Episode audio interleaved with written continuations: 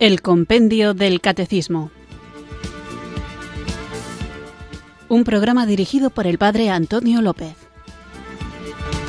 Muy buenas tardes, queridos oyentes de Radio María. Recibido un cariñoso saludo desde Irurzun, en Navarra, quienes sintonizáis una tarde más esta emisora de la Virgen, esta radio que cambia vidas, Radio María, para escuchar el programa El Compendio del Catecismo, nuestro espacio diario de formación católica, aquí en esta radio de la Virgen, en el que vamos creciendo en nuestro conocimiento de las verdades de fe, esas verdades que nos salvan, que no son teorías, que no son ideas abstractas, sino que son enseñanzas que hemos recibido guiados por el Espíritu Santo en la tradición de la Iglesia y en la Sagrada Escritura para hacerlas vida y viviéndolas, experimentando en primera persona el amor de Dios, difundirlo a todos los hombres para que también ellos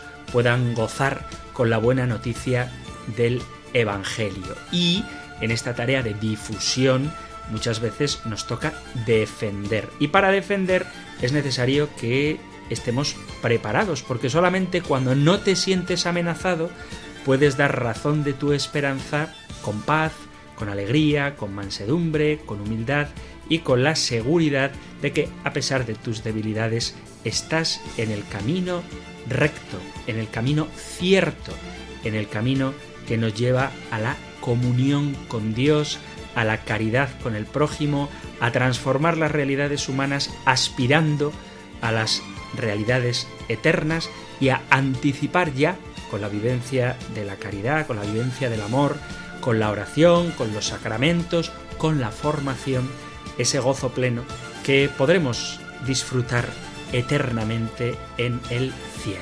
Así que para que podamos tener la respuesta adecuada, con la actitud adecuada, porque muchas veces pasa que la respuesta es adecuada, pero el tono a lo mejor desmerece, desluce, afea la verdad que proclamamos. Bueno, pues para que tengamos la actitud adecuada y la respuesta adecuada, vamos a invocar juntos el don del Espíritu Santo para que Él nos guíe y nos acompañe durante esta hora y durante toda nuestra vida, para que seamos reflejo del amor de Dios. En actitud de oración, pues, invoquemos el don del Espíritu Santo.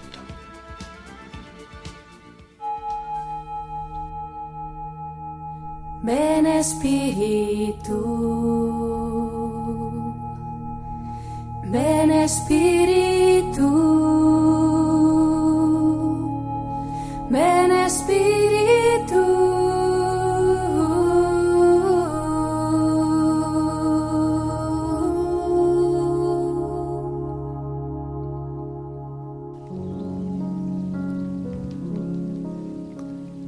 Ven, dulce consolador de los que están desolados, refugio en los peligros y protector en la miseria. Ven tú, que lavas nuestras manchas y curas nuestras llagas. Ven, fuerza del débil, apoyo del que cae. Ven, doctor de los humildes y vencedor de los orgullosos. Ven, Padre de los huérfanos, esperanza de los pobres, tesoro de los que sufren la indigencia. Ven, estrella de los navegantes, puerto seguro de los náufragos. Ven, fuerza de los vivientes y salud de los moribundos. Ven, Espíritu Santo, ten piedad de mí. Hazme sencillo, dócil y fiel. Compadécete de mi debilidad con tanta bondad que mi pequeñez se encuentre ante la multitud de tus misericordias. Ven, Espíritu Santo. Amén.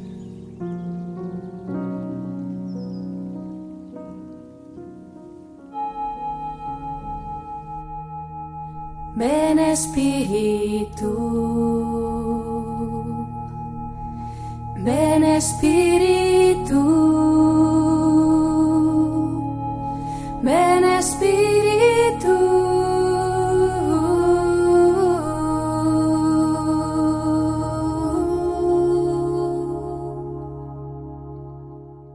Después de haber invocado juntos el don del Espíritu Santo, ahora sí, ya nos atrevemos a comenzar el nuevo programa de hoy en el que no vamos a centrarnos, como hacemos habitualmente, en el compendio del catecismo, sino, como ya es costumbre, hoy el protagonismo lo tienen las preguntas que vosotros, queridos amigos, queridos oyentes, enviáis a este programa a través del correo electrónico compendio arroba radiomaria.es o a través del número de teléfono de WhatsApp 668-594-383. Así que hoy, como digo, los protagonistas sois vosotros que con mucha generosidad compartís vuestras inquietudes, otras veces vuestros testimonios y en algunas ocasiones también vuestras discrepancias o alguna cosa que quizá yo no haya matizado suficientemente o alguna cosa que también puede ocurrir que vosotros pensáis que no he matizado suficientemente y bueno, pues todo esto es fenomenal que lo compartamos y que podamos aclarar tanto lo que yo he dicho de impreciso como lo que quizá no he explicado con suficiente claridad o cosas que sencillamente no han surgido a lo largo de los programas guiados por el compendio del catecismo, pero que a raíz de las cuestiones que el propio compendio explica, pues surgen preguntas nuevas. Y esto es fabuloso, es magnífico, es maravilloso, porque expresa ese deseo de conocer más, ese inconformismo saludable de quien siente ansias de saber en profundidad qué es lo que la Iglesia enseña, qué es lo que el Espíritu Santo ha inspirado, qué es lo que la tradición ha dicho y, sobre todo, cómo podemos hacer vida todo esto que vamos conociendo. Así que vamos a abrir el correo electrónico para compartir vuestras intervenciones. Me voy a hacer el propósito de ser breve en las respuestas, no superficial, pero breve, para que dé tiempo a escuchar cuantas más preguntas mejor. Escriben a compendio arroba radiomaria.es, una oyente dice, don Antonio, una pregunta, ¿por qué Adán y Eva pecaron? Y la respuesta fue la muerte. Y si Cristo es el reparador de la caída de Adán, ¿no ha resucitado nadie todavía? Creo que la resurrección de Lázaro fue verdadera y en el poder de Cristo, pero no es justo que Dios Padre castigue al hombre inmediatamente y nos condene a una espera inmensa y a la pérdida de seres queridos para siempre. Bueno, muchas gracias por su paciencia. Un saludo, pues un saludo para ti también y muchas gracias por tu pregunta. Dices que Cristo es el reparador, el reparador de la caída de Adán y es verdad y dicen no ha resucitado nadie todavía, ha resucitado Cristo y en Cristo nosotros tenemos la esperanza de poder resucitar juntamente con Él. La resurrección de Lázaro ciertamente fue verdadera, es decir, Lázaro volvió a la vida, lo mismo que la hija de Jairo o el hijo de la vida de Naín, pero tanto Lázaro como la hija de Jairo como el hijo de la vida de Naín volvieron a morir. Sin embargo, la resurrección de Cristo no es meramente una vuelta a la vida, sino un nuevo modo de existir ya unido al Padre en la plenitud de su divinidad. Por tanto, la resurrección de Cristo es distinta de las otras resurrecciones porque Cristo, una vez resucitado de entre los muertos, ya no muere más. Y no es que sea injusto que el Padre Dios castigue al hombre inmediatamente y nos condene a una espera inmensa, porque a veces tenemos la sensación, creo yo, de que los castigos que Dios ha impuesto al hombre son como una especie de venganza o capricho que podría no hacerlo si no tuviera tan mal genio, ¿no? A veces parece que pensamos esto y no nos damos cuenta de que el castigo que Dios impone al hombre no es algo ajeno al propio pecado, sino que es la consecuencia inmediata del pecado. Hay un ejemplo que me gusta mucho, no sé si he tenido ocasión de compartirlo, pero lo vuelvo a hacer si lo he hecho y si no lo he hecho, pues lo hago ahora. Cuando un niño está portándose mal, su padre le puede decir, como sigas haciendo ruido mientras yo me echo la siesta, te castigo sin salir. En este caso, el ruido y el hecho de que el niño no pueda salir de casa no están relacionados. El niño hace ruido y el padre toma la decisión de prohibirle salir de casa durante una tarde. Eso es un castigo, digamos, externo, en el sentido de que la falta cometida, el ruido que hace el niño, y la consecuencia, no poder salir de casa, no están relacionadas. Pero hay otro tipo de castigo, o de advertencia, si quieres, que es un niño que está jugando con un mechero y su padre le dice, como sigas jugando con el mechero, te vas a quemar. Y el niño se quema, no porque el padre le haya impuesto quemarse, sino porque la consecuencia lógica de que un niño pequeño esté jugando con un mechero es que se queme. Y es un castigo que es la consecuencia lógica de una desobediencia. Es decir, el padre no quema al niño, en el caso del mechero, sino que es el niño el que jugando con el mechero se expone al peligro de abrasarse. Bueno, pues el castigo del pecado del hombre es así, no es algo que Dios impone al hombre ajeno a los actos del hombre, sino que la consecuencia de la desobediencia del hombre al plan de Dios es la muerte. La consecuencia no es lo que Dios añade a la desobediencia, sino que la consecuencia del pecado es la muerte, lo mismo que la consecuencia de meterse en el agua es mojarse. Si te metes en el agua te mojas. Y entonces el niño se mete en el agua, se moja y se le estropea el trajecito nuevo y los zapatos.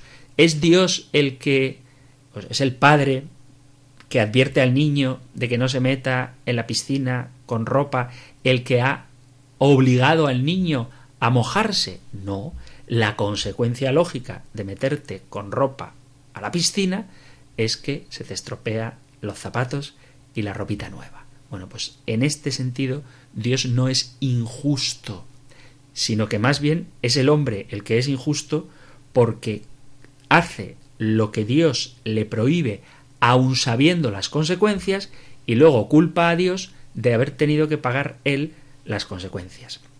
Justo lo contrario, Dios ha enviado a su Hijo Jesucristo para que Él asuma las consecuencias lógicas del pecado y el hombre pueda salvarse del fuego o pueda salvarse del ahogamiento. Entonces, no es que Dios disfrute castigando al hombre, sino que es el hombre el que se aboca a sí mismo al castigo cuando incumple la voluntad de Dios y, por respeto a nuestra libertad, le toca asumir las consecuencias. Espero que esta respuesta te haya servido porque hay mucha gente que dice, ¿no podía Dios haber hecho otra cosa? Pues Dios puede hacer lo que quiere, que para eso es omnipotente. Pero la consecuencia lógica, o sea, lógica causa-efecto. La consecuencia causa-efecto, es decir, el efecto del pecado, es la muerte.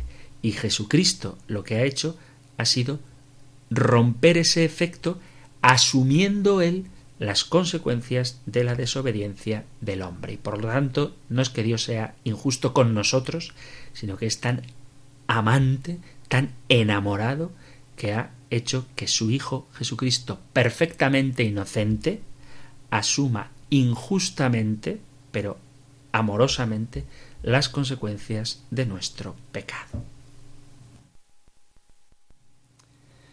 Vamos con otra interesante pregunta, también enviada al correo compendio arroba dice Buenas noches, se ve que escribe por la noche. Quería preguntar referente a una duda que me quedó sobre su programa. Si pudiese aclararla, gracias. Y es la siguiente. Si el diablo no puede entrar en la mente, ¿cómo es que introduce malos pensamientos? Y cita un sermón de San Agustín. En espera de su respuesta, un cordial saludo. Pues muchas gracias por tu pregunta, perdona porque la respuesta se haga esperar, pero yo recuerdo cuando hablábamos del pecado que el demonio, esto decía yo, no conoce todo, no es omnisciente, el único que es omnisciente es Dios. Y que si el demonio sabe cosas de nosotros, es porque es espíritu puro, sabéis el refrán, o un buen vendedor puede saber si está causando interés en su cliente para que le vaya a comprar cualquier producto, lo mismo que alguien que conoce a otra persona, pues yo que sé, una madre con su hijo o un novio con su novia o viceversa, enseguida sabe si está contento, si está triste, si le va a convencer de algo o si le va a caer una bronca, porque eso, los que se conocen bien sin hablar saben lo que el otro está pensando, pues el demonio, como espíritu puro que es, tiene una sensibilidad psicológica, si queréis llamarlo así, muy grande que le hace intuir con bastante acierto qué es lo que pasa por nuestra cabeza. Pero él no tiene certeza de nada porque no es Dios. Y el demonio induce malos pensamientos, es decir, sugestiona malos pensamientos, pero no los introduce en la mente. Quiero decir con esto que el hombre siempre mantiene un alto grado de libertad para acceder a las sugestiones demoníacas o para rechazarlas. La prueba la tenemos en el capítulo 3 del Génesis, donde el demonio presenta a Adán y a Eva, de manera más específica a Eva, un fruto que es apetitoso, que es agradable a los ojos y que encima otorga sabiduría. Pero la elección de comer de ese fruto o no hacerlo es de la mujer, en este caso de Eva. Por lo tanto, una cosa es que alguien te sugiera algo y otra cosa muy distinta es que alguien te lo meta en la cabeza. En los anuncios publicitarios incluso se habla de la publicidad subliminal. Bueno, pues lo que te hacen es sugestionarte para que compres o sientas la necesidad de tal producto. Y si eso son capaces de hacerlo los publicistas, que son seres humanos, imagínate cuánta más capacidad de sugestionar tiene el demonio, porque es sabio, es listo, porque es viejo y encima es espíritu puro, es demonio. Entonces él puede inducir a los malos pensamientos, pero no introducirlos. O sea, él no puede obligarte a nada. Él lo único que puede hacer es sugestionarte, casi siempre con apariencia de bien. Digo casi siempre porque a veces lo hace con apariencia de mal, para que tengas miedo con lo malo, te abraces a lo malo y te alejes de Dios. Pero, repito, la elección siempre es tuya, aunque el padre de la mentira te inducirá para que hagas lo contrario a lo que Dios quiere de ti. No obstante, nunca pierdes la libertad. Y si pierdes la libertad, no hay pecado. Es decir, que el demonio lo que quiere es que peques. Y para que peques, tienes que ser libre. Vamos con otra pregunta, esta vez enviada al número de WhatsApp 668 594 383 668 594-383 y es una pregunta que me parece interesantísima. Dice, muy breve la pregunta, pero muy rica, muy, muy bonita. Dice una oyente de Ferrol, dice, quería saber si la acepción que decimos a Dios, si tiene que ver algo con el cristianismo. Claro, a Dios es algo que usamos a diario. ¿Tiene que ver algo el adiós con Dios? Pues lo cierto es que sí. Sí, efectivamente, en castellano podemos encontrar la forma en la que nos despedimos habitualmente, adiós, aunque también decimos hasta luego, hasta la vista, e incluso chao, pero se suele decir, o se solía decir antes más, lo de con Dios, ve con Dios.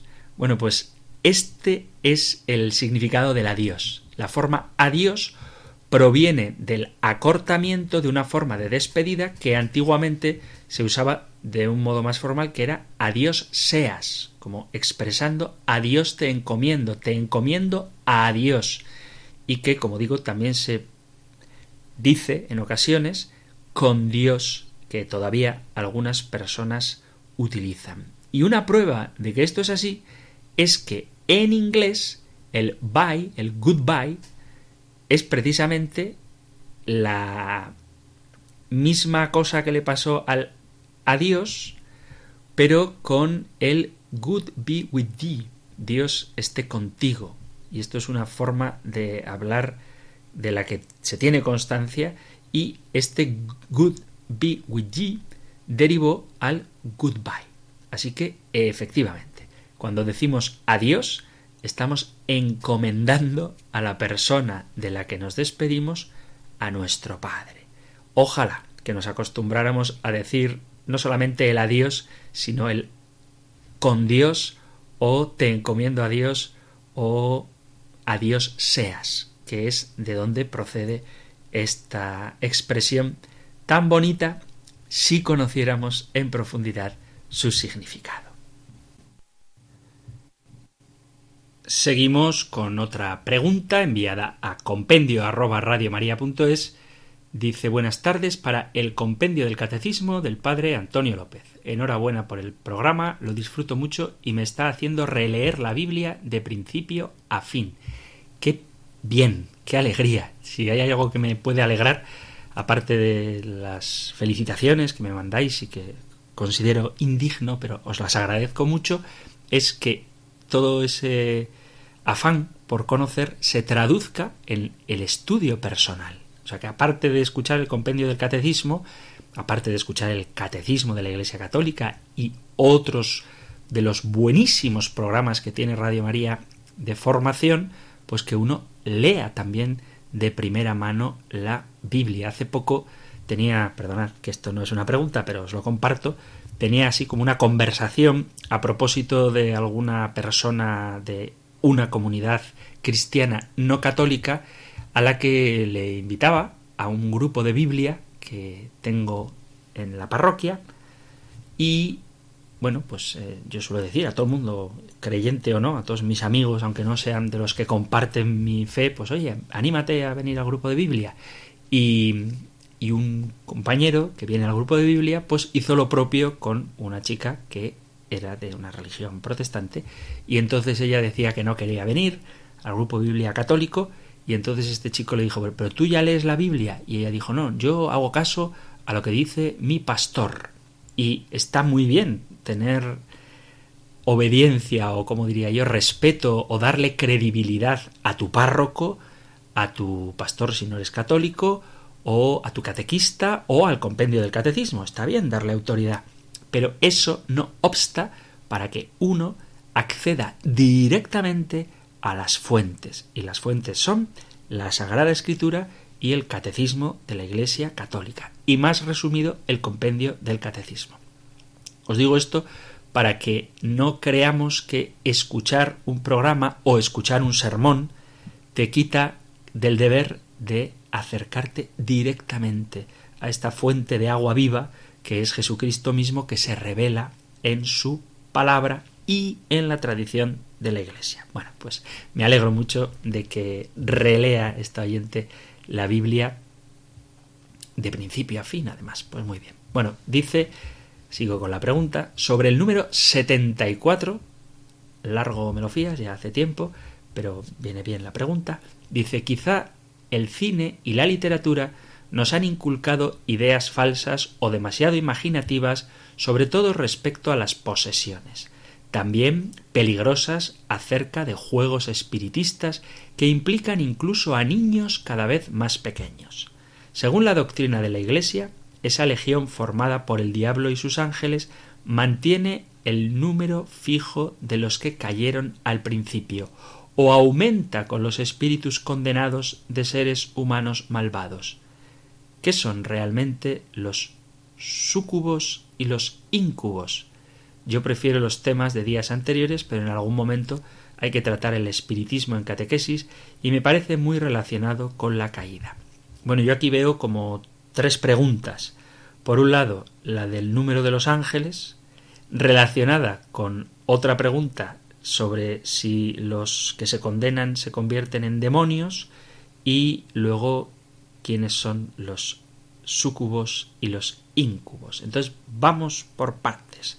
En primer lugar, ni, esto ya lo he comentado, ni la gente que muere se convierte en un ángel, así sea un niño pequeño y se le haga lo que se llama la misa de ángel, el de ángelis, la misa de ángelis. Bueno, pues los que fallecen no se convierten en ángeles. Ese bebé que murió a los pocos días de nacer resucitará como un ser humano, como una persona humana resucitada. Y tu abuelita, a la que tanto amas y que murió, no es un angelito del cielo, es una persona que está llamada a resucitar con Cristo. Y ahora su alma, si está salvada, estará gozando de la visión de Dios en espera de la resurrección de la carne. Si hipotéticamente estuviera condenado alguien, esa persona, su alma está siendo atormentada por el demonio en el infierno y aguardando para su mayor tormento la resurrección de la carne. Es decir, los que mueren no se convierten en ángeles. Podemos decir que son angelitos que nos cuidan desde el cielo, lo que tú quieras, pero no es teológicamente correcto. Y lo mismo al revés.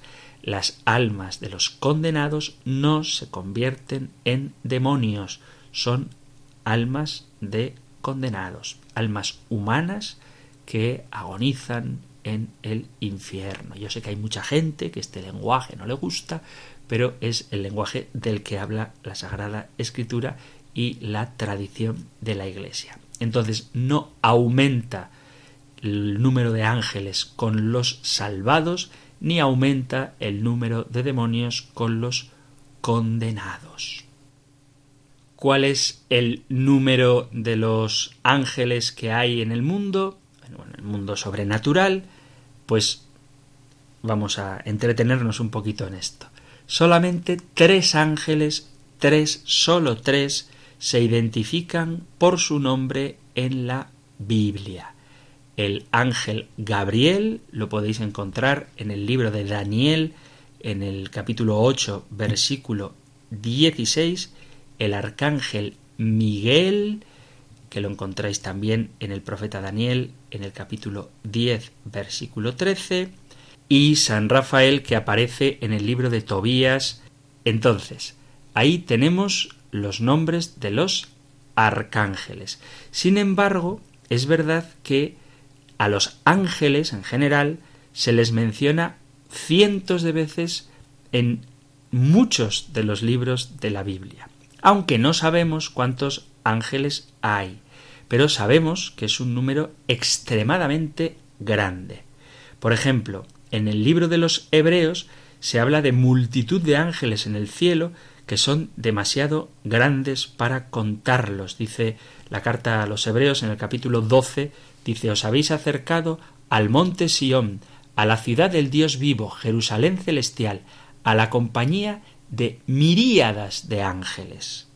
Y esta imagen aparece también en el libro del Apocalipsis, en el capítulo quinto, versículo 11, y dice, miré y oí la voz de muchos ángeles alrededor del trono y de los seres vivientes y de los ancianos, y su número era millones de millones. Entonces, aunque la Biblia no especifica el número exacto de ángeles, algunos creen, esto es una opinión, que podría haber tantos ángeles como el número total de seres humanos de toda la historia, pero no de la historia pasada, sino de toda la historia de la humanidad. ¿Y esto en qué se basa?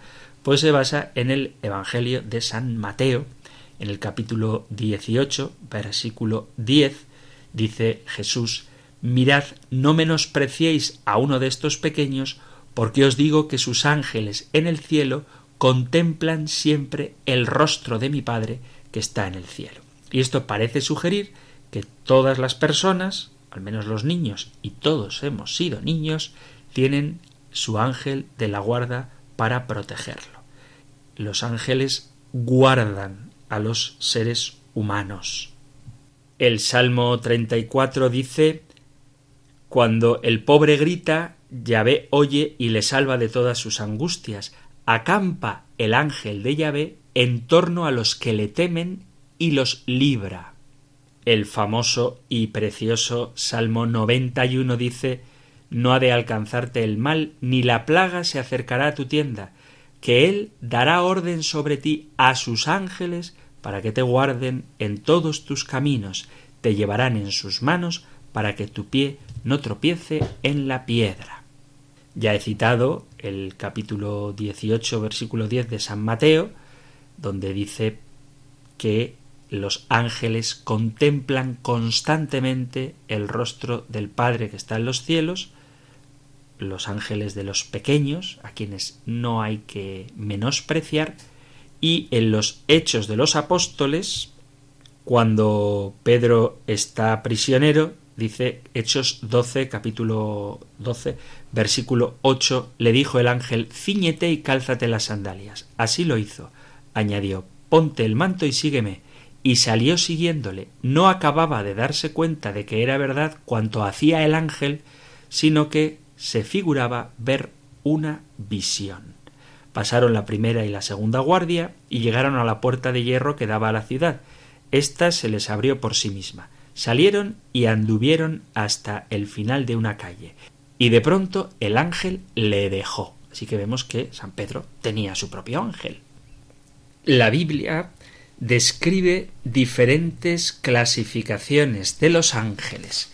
Algunos ángeles, como los querubines y serafines, son descritos como criaturas con alas. Los querubines principalmente cuidan el trono de Dios como sus guardianes, mientras que los serafines parece que están en su trono ofreciendo adoración y alabanza. Dice, por ejemplo, el profeta Ezequiel en el capítulo primero, en el versículo a partir del 4, yo miré, vi un viento huracanado que venía del norte, una gran nube con fuego fulgurante y resplandores en torno, y en el medio como el fulgor del electro en medio del fuego. Había en el centro como una forma de cuatro seres cuyo aspecto era el siguiente tenían forma humana. Tenía cada uno cuatro caras y cuatro alas cada uno. Sus piernas eran rectas y la planta de sus pies era como la planta de la pezuña del buey, y relucían como el fulgor del bronce bruñido. Bajo sus alas había unas manos humanas vueltas hacia las cuatro direcciones, lo mismo que sus caras y sus alas, las de los cuatro. Sus alas estaban unidas una con otra. Al andar no se volvían, cada uno marchaba de frente. En cuanto a la forma de sus caras, era una cara del hombre y los cuatro tenían cara de león a la derecha, los cuatro tenían cara de toro a la izquierda y los cuatro tenían cara de águila. Sus alas estaban desplegadas hacia lo alto, cada uno tenía dos alas que se tocaban entre sí y otras dos que les cubrían el cuerpo. Sigue Ezequiel describiendo a los ángeles, no, no lo leo todo, pero seguro que esta imagen de cara de hombre, cara de águila, cara de toro, ¿verdad que os suena a los cuatro evangelistas y a la representación clásica que se hace de ellos? Pero esto, si queréis, lo hablamos otro día. Y el profeta Isaías, en el capítulo sexto, dice así, hablando de cómo son los ángeles, el año de la muerte del rey Ocías vi al Señor sentado en un trono excelso y elevado, y sus haldas llenaban el templo. Unos serafines se mantenían erguidos por encima de él. Cada uno tenía seis alas. Con un par se cubría la faz, con otro par se cubrían los pies y con otro par aleteaban y se gritaban el uno al otro Santo, Santo, Santo Yahvé Sebaot. Llena está toda la tierra de su gloria. Además de estos ángeles que cantan la alabanza y ofrecen adoración a Dios, la Sagrada Escritura nos habla también de un ángel de luz. Hablando San Pablo en la segunda carta a Corintios, en el capítulo 11, dice así, hablando de los superapóstoles, dice, bueno, pues En el capítulo 11, en el versículo, leo del 12 en adelante, dice, y lo que hago, continuaré haciéndolo para quitar todo pretexto a los que buscan con el fin de ser iguales a nosotros en lo que se glorían. Por esos tales son unos falsos apóstoles, unos trabajadores engañosos que se disfrazan de apóstol de Cristo. Versículo 14 dice, y nada tiene de extraño que el mismo Satanás se disfraza de ángel de luz.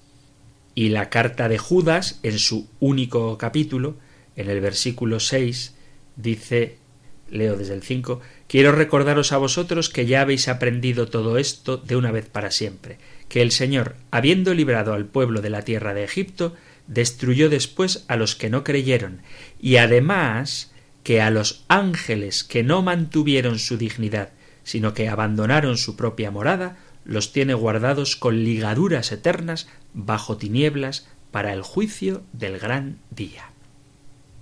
Los ángeles realizan en la Sagrada Escritura diferentes tareas. Algunos son mensajeros de Dios, como podéis encontrar en el capítulo 4 del libro de Daniel, otros son siervos de Dios, otros son ángeles vigilantes, también en el libro de Daniel, y a menudo se describe a los ángeles como ejércitos militares de las huestes celestiales. Algunos pasajes de la escritura hablan también de que los ángeles son como estrellas, y la idea de las estrellas nos puede dar un concepto más o menos aproximado de cuántos ángeles hay. Si los ángeles son como las estrellas del cielo, son demasiados para contarlos. Dice el Deuteronomio en el capítulo 33, dice, dijo, ha venido Yahvé del Sinai, para ellos desde Seir se ha levantado, ha iluminado desde el monte Parán, con él las miríadas de Cadés, ley de fuego en su diestra para ellos. ¿Cuántas miríadas son o qué significa la palabra miríada? Pues algo innumerable o incontable. Ya como último dato numérico, el Salmo 68 dice en el versículo 18, los carros de Dios por millares de miríadas. El Señor ha venido del Sinaí al santuario. Así que son miríadas, miles y miles. Es imposible calcular con un número humano cuál es la cantidad de ángeles que existen. Y luego pregunta esta oyente qué son los íncubos y los súcubos bueno, esto hay que decir que no está en la Biblia, sino que más bien es algo que la gente conoce por herencias de antiguas mitologías. Los íncubos son demonios en forma masculina que buscan tener relaciones sexuales con mujeres dormidas.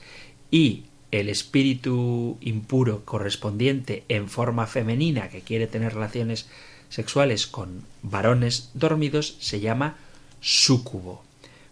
Pero esto, repito, no está en la Biblia. La palabra incubo viene del latín incubus, que significa pesadilla, pero también puede venir del latín incubare, que significa tumbarse. Y la palabra súcubo viene de otra palabra que es sucuba, que viene de la palabra sub, que significa debajo de, y cubare, que significa yacer. Entonces los incubos y los sucubos son personajes mitológicos, no bíblicos, que pretenden inducir a las personas dormidas a tener relaciones sexuales con ellos. Pero esto, repito, no tiene nada que ver ni con la Biblia ni con la tradición de la Iglesia. Vamos a continuar con nuestro programa hoy dedicado a las preguntas de los oyentes, pero antes vamos a hacer una pequeña pausa musical escuchando precisamente el salmo precioso del que hablaba hace un rato, el salmo 91, interpretado por este grupo maravilloso que es Arpa Dei. Tú que habitas al amparo del Altísimo que vives a la sombra del Omnipotente. Di al Señor, refugio mío, alcázar mío, Dios mío, confío en ti. Él te librará de la red del cazador, de la peste funesta te cubrirá con sus plumas, bajo sus alas te refugiarás, su brazo es escudo y armadura. No temerás el espanto nocturno, ni la mecha que vuela de día, ni la peste que se desliza en las tinieblas, ni la epidemia que devasta mediodía. Caerán a tu izquierda mil, diez mil a tu derecha, a ti no te alcanzará. Tan solo abre tus ojos y verás la paga de los malvados, porque hiciste del Señor tu refugio, tomaste al Altísimo por defensa. No se te acercará la desgracia, ni la plaga llegará hasta tu tienda, porque a sus ángeles ha dado órdenes para que te guarden en tus caminos. Te llevarán en sus palmas para que tu pie no tropiece en la piedra. Caminarás sobre áspides y víboras, pisotearás leones y dragones. Se puso junto a mí, lo libraré, lo protegeré porque conoce mi nombre. Me invocará y lo escucharé. Con él estaré en la tribulación, lo defenderé, lo glorificaré, lo saciaré de largos días y le haré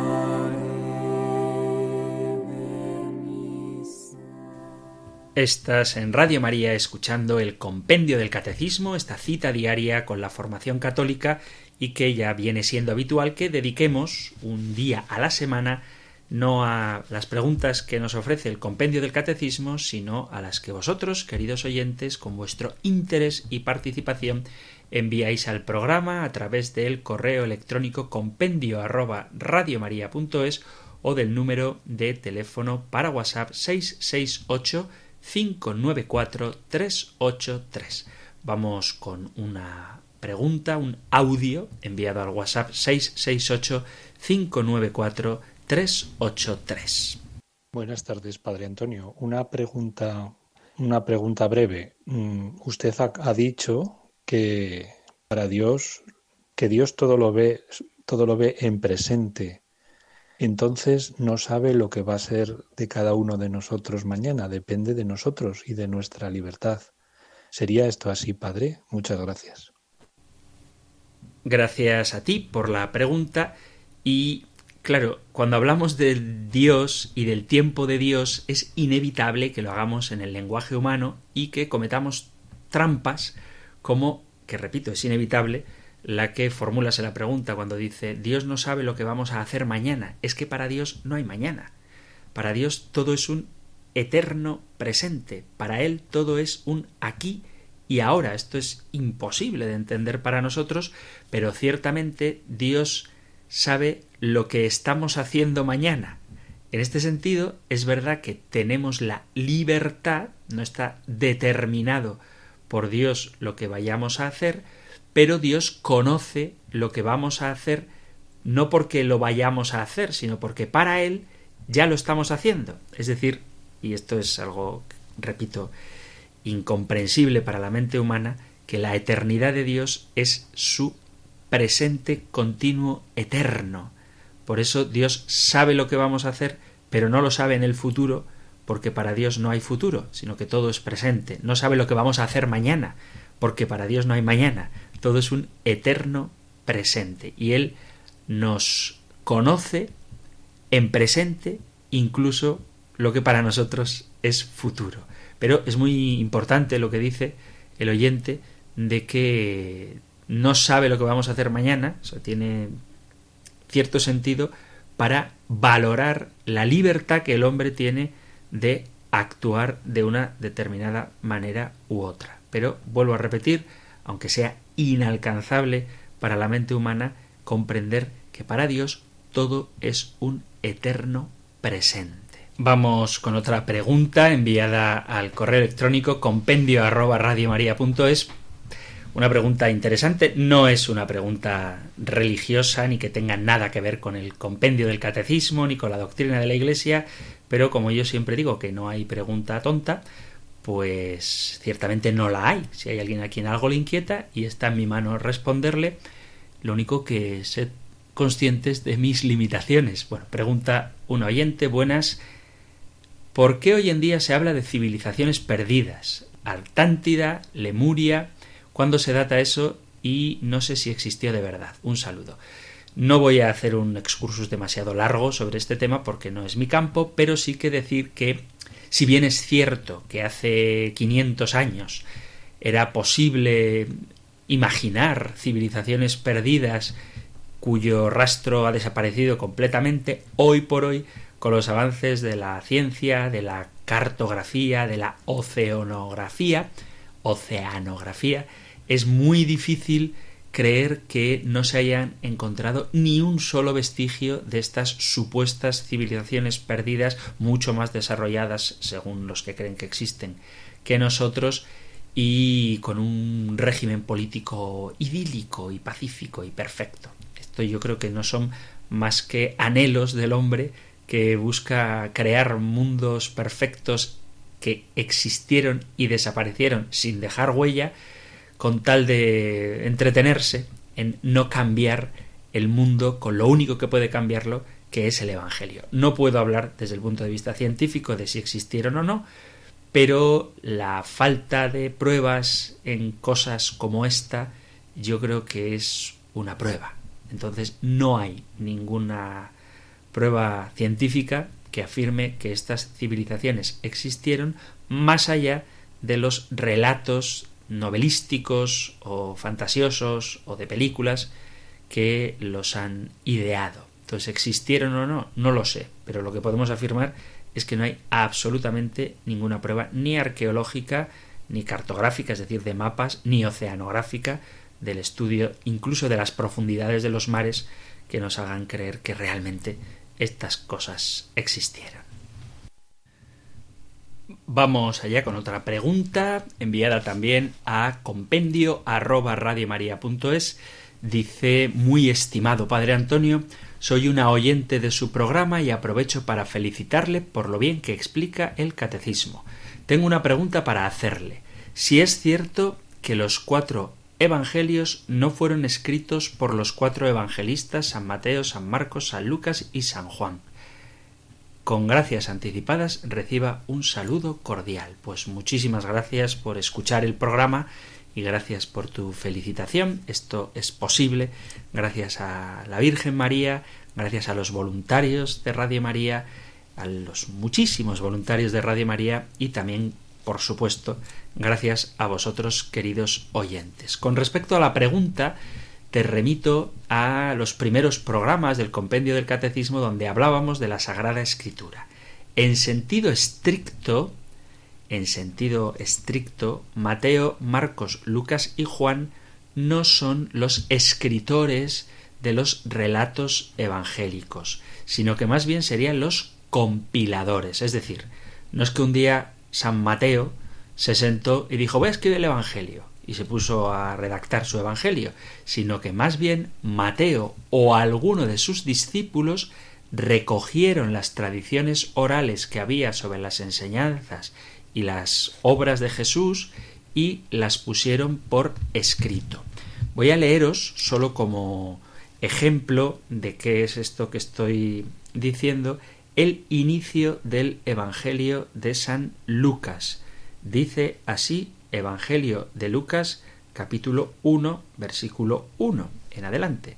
Dice, puesto que muchos han intentado narrar ordenadamente las cosas que se han verificado entre nosotros, o sea, muchos han intentado narrar ordenadamente las cosas que se han verificado entre nosotros, tal como nos las han transmitido los que desde el principio fueron testigos oculares y servidores de la palabra, he decidido yo también, después de haber investigado diligentemente todo esto desde los orígenes, escribírtelo por su orden, ilustre Teófilo, para que conozcas la solidez de las enseñanzas que has recibido. Así que vemos que Lucas lo que hace no es sentarse él a relatar el Evangelio, sino que ha recogido lo que otros han dicho sobre Jesús, lo que se llama la tradición, por eso es tan importante la tradición de la Iglesia, y la ha puesto en orden desde el principio, fijándose o tomando el testimonio de quienes fueron testigos oculares y servidores de la palabra. Por eso, cuando yo siempre insisto, que creo que lo hago siempre, en que la divina revelación es la tradición y la escritura, es precisamente para dejar claro que los redactores de los textos evangélicos, Mateo, Marcos, Lucas y Juan, son aquellos que han recogido la tradición, o sea, lo que la Iglesia iba ya predicando incluso antes de que existieran los evangelios. Esto no significa que los textos sagrados no estén inspirados por el Espíritu Santo y que, por lo tanto, no sean palabra de Dios. Son palabra de Dios porque la Iglesia así lo ha decretado, los ha canonizado, pero esto no quiere decir que haya tenido que ser la persona de Mateo, la persona de Lucas, la persona de Marcos, la persona de Juan, quienes directamente hayan escrito el Evangelio, sino que son ellos los compiladores o sus discípulos los compiladores de los textos del Nuevo Testamento, en concreto de los Evangelios. De esto, repito, hablé al principio del programa, cuando recién empezaba, porque el compendio del catecismo nos habla de la Sagrada Escritura y de quién es el autor de la Biblia, ¿eh? en concreto de los Evangelios. No obstante, si tenéis más dudas, pues no me importará repetirlo.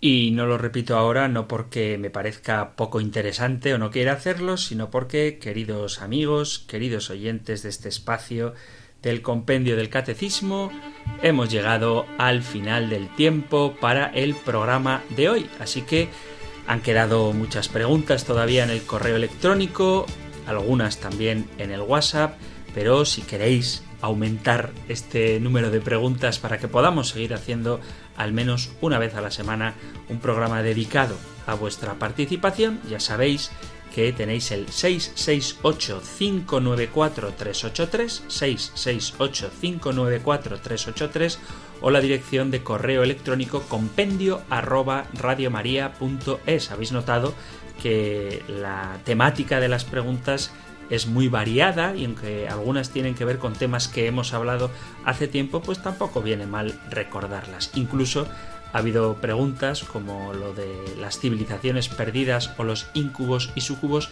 que no son propiamente de teología, pero que quizá de alguna manera pueden despertar la inquietud de los oyentes y, repito, teniendo en cuenta mis limitaciones, pues hasta donde me alcance el conocimiento trataré de responder.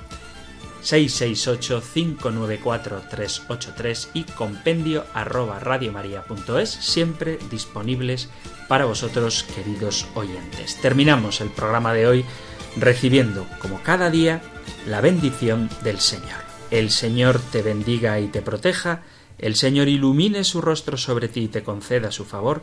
El Señor te muestre su rostro y te conceda la paz. Muchísimas gracias por estar ahí.